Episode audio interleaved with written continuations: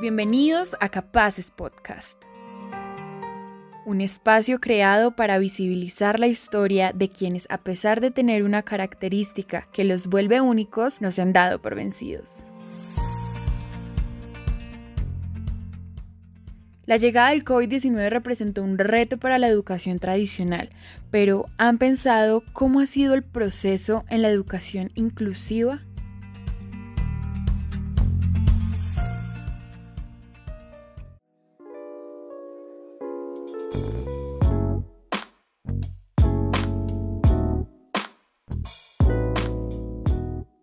Vamos directo a una de las regiones más bonitas de Colombia, no solo por su riqueza en el campo y su gente, sino por ser una región con diseños coloniales que atraen a todo el que se deleita en sus calles, el departamento de Boyacá. Vamos a ubicarnos en Chiquinquirá, ciudad con más de 70.000 habitantes, y hablaremos de educación.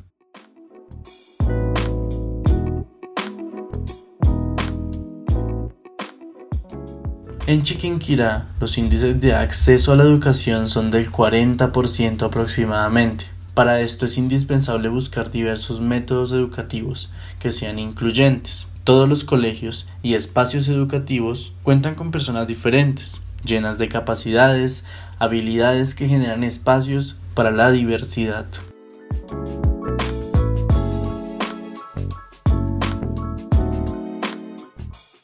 Esta es la historia de Fernando Murillo, profesor de inglés.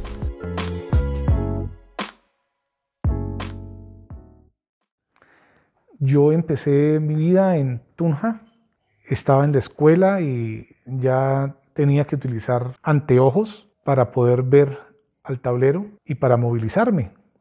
Nos pareció muy normal que en las horas de la noche mi visión se disminuía prácticamente, que quedaba nula si no había luz. Pero pues por desconocimiento en ese momento eh, creíamos que era algo normal de la miopía y el astigmatismo. Eh, fue pasando el tiempo, llegué al colegio. Cuando ya entré a la universidad, entonces empecé a notar que el problema de visión, de la baja visión, se fue incrementando, se fue haciendo más fuerte cada vez. Eh, me tocó pasar la carrera a la noche y ahí sí que empecé a sufrir porque era mucho más complicado la, coger el bus, hacer las presentaciones, la ubicación de los salones, etcétera, de las personas. Bueno, logré graduarme y entro a trabajar. Tan pronto me graduó, entro a trabajar. Mm, me fui a trabajar al Valle del Cauca. Mm, el servicio médico me iba anunciando bueno, usted necesita un examen de esto, cambiar gafas, eh, sus lentes de contacto. Eh, vamos a hacer un examen porque vemos que, que aquí hay algo raro, aquí hay algo que no está funcionando muy bien. Hasta cuando me dicen, usted tiene adicionalmente a la miopía y al astigmatismo, usted está afectado por una retinosis pigmentaria o retinitis pigmentaria.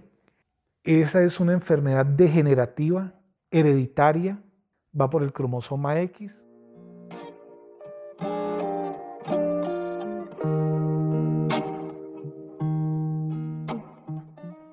Yo seguí trabajando como podía y hasta que llegó el punto en que el servicio médico me dijo, Señor, creo que es hora de que usted se vaya para su casa porque la reducción de su visión es demasiado fuerte y usted debe retirarse. Luego de una serie de exámenes que ellos practican, me dice, ¿usted cómo hace para dictar una clase? Yo le dije, pues, no sé, yo hago esto y aquello y, trabajo con los grupos. Y cuando le pregunta a un estudiante, cuando le levanta la mano a un estudiante, le dije, pues eso es una combinación de, de habilidad auditiva con percepción, ubicación intuitiva de dónde está ubicado el estudiante y entonces uno ya identifica el tono de voz de los estudiantes, entonces ahí uno se va defendiendo.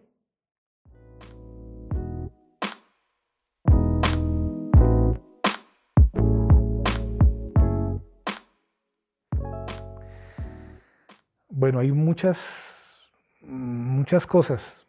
Al comienzo, la ubicación de los estudiantes. Si un estudiante se te mueve del lugar, se para del puesto, puede ser muy peligroso porque uno puede pasar, pisarlo o empujarlo sin querer. Y ellos no entienden qué es lo que está pasando.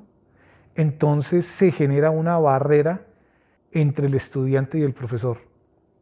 Otra, cuando tenía que trabajar en salones que eran oscuros. Para mí era mortal trabajar en un salón de clase así. Es curioso porque al comienzo muchos estudiantes ni siquiera se daban cuenta que yo tenía una limitación tan fuerte. Se daban cuenta era cuando yo tenía que leer la lista de estudiantes para llamar a lista, precisamente para colocar la nota. Entonces ellos me decían, profe, pero ¿por qué tiene que acercar tanto el, el papel, la lista? Entonces, no, pues porque no veo bien así de fácil. Pero sí, sí tiene sus dificultades. Fernando Murillo nos habla de las habilidades que desarrolló a partir de su discapacidad. Escuchemos. Especialmente el oído, el tacto, eh, la ubicación geográfica. Nosotros tenemos que aprendernos de memoria los espacios en un salón de clase, los corredores. Tenemos que saber exactamente cuántos pasos hay de la puerta al fondo del salón, cuántas filas hay. Para el docente, la tecnología es una gran herramienta para las personas con discapacidad. Ay, Dios mío, hoy día hay muchos recursos tecnológicos que pueden ayudar para que un docente con alguna limitación física pueda desempeñar su trabajo. ¿Qué tendríamos que cambiar? La forma de pensar de nuestros dirigentes de la educación. Me refiero del ministro de Educación para abajo, pensar en que esas personas tienen la capacidad de desarrollar su trabajo igual o incluso mejor que aquellas personas que tienen todas sus facultades completas. Entonces uno tiene que esforzarse cuatro o cinco veces más que una persona que ve bien, como en el caso mío, eh, para que las cosas le salgan bien.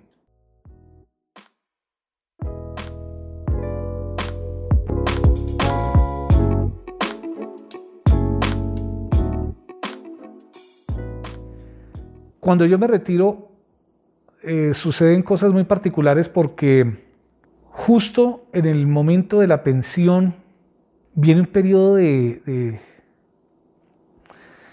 de, encerramiento, ¿no? Porque, y como de depresión, en ese momento nace mi hija, ella fue mi aliciente, vino un proceso muy particular y es que empezaron a llamarme de diferentes sitios y para que dictara una clase aquí, otra clase allá. Entonces eso me, me fortaleció, me hizo sentir útil. Pero, ¿cómo ha sido la adaptación virtual en tiempos de pandemia para que Fernando Murillo siga enseñando? Actualmente yo trabajo con uno o dos estudiantes que me llaman, que me conocen todavía los padres de familia y dicen, bueno, aquel señor puede enseñar y yo estoy haciendo eso, dicto unas clases por internet, online, como todo el mundo, con una diferencia que a mí me tocó pedir ayuda a mi esposa y a mi hija para que me ayudaran con la conexión del computador, me dejaran lista la, conexión con el estudiante. Eh, aprender a tener paciencia con la misma conexión, con el mismo estudiante, a conocer eh, eh, que si el sonido no está bien, bueno, todo ese tipo de adaptaciones tecnológicas que uno tiene que hacer. Y me tocó invertir también en un, en un celular que me, que me ayude, que me hable, para poder ser autónomo en determinados momentos. Y esta fue la reflexión que nos dejó. La reflexión es que muchos estudiantes mm, me lo han expresado, tanto los profesores como los estudiantes me lo han expresado. Si usted puede, ¿por qué yo no? Si usted es capaz de dictar una clase como lo hace y le entienden y se hace entender, ¿por qué yo no? Y si usted hace lo que hace, ¿será que yo no puedo hacer un poquito más de lo que usted hace? Y eso para mí es gratificante porque entonces como profesional me hace sentir útil, como ser humano me hace sentir útil y es una motivación grande para ayudar a otras personas a salir adelante.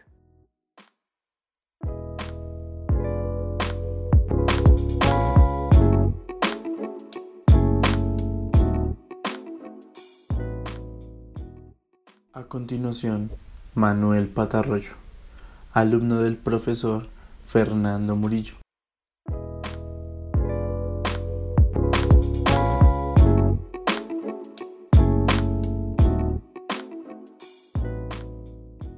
Pues, eh, o sea, yo siento que es como si fuera con cualquier profesor que no tuviera ninguna discapacidad. Eh, se aprende igual, hasta siento que se aprende, se aprende hasta más, porque siento que yo aprendo más con él que en el colegio cuando vamos virtual o presencial, o sea, es increíble. Él, digamos, en nosotros, él me entrega unas hojas eh, que son, digamos, ejercicio 1, 2, 3, entonces eh, él tiene allá una lupa, entonces él me dice que, digamos, eh, lea el ejercicio 1 mientras él la va leyendo con la lupa. Pues por ejemplo, cuando yo no sé una palabra bien o él me la tiene que escribir, él tiene un pequeño tablero donde él la escribe y la muestra ahí en la cámara.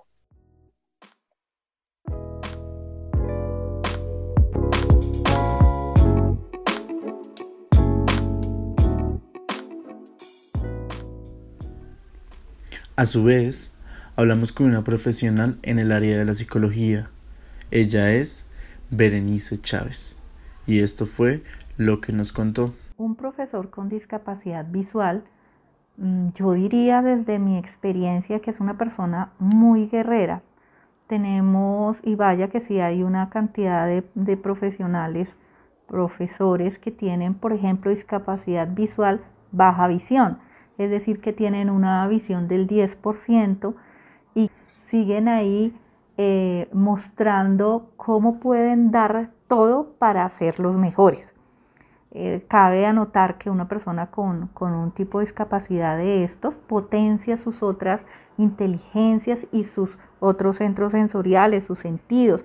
Se potencia eh, lo kinestésico y pues lo auditivo sin se necesita apoyo. Si, si ejemplo, si es un profesor universitario o un profesor en el ámbito escolar, eh, primaria, bachillerato, pues fundamentalmente requiere unos apoyos.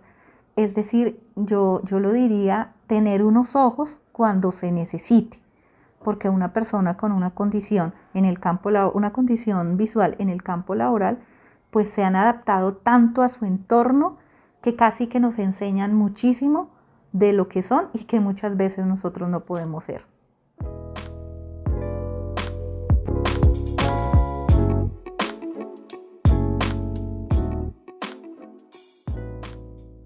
Digamos que la, diga, yo digo que el campo educativo y sobre todo yo que me muevo en dos escenarios, debe, el deber ser o el imperativo más bien es el abordaje, el rodear desde una, desde una equidad un, principio de equidad, un principio de solidaridad, un principio de, de igualdad de condiciones frente a todo y frente a todos. Esta historia es una representación de lo que significa ser capaz y no darse por vencido. Esto fue Capaces Podcast, un espacio donde todos somos capaces. Los invitamos a compartir este capítulo y a visitar nuestra página web en donde encontrarán otras historias.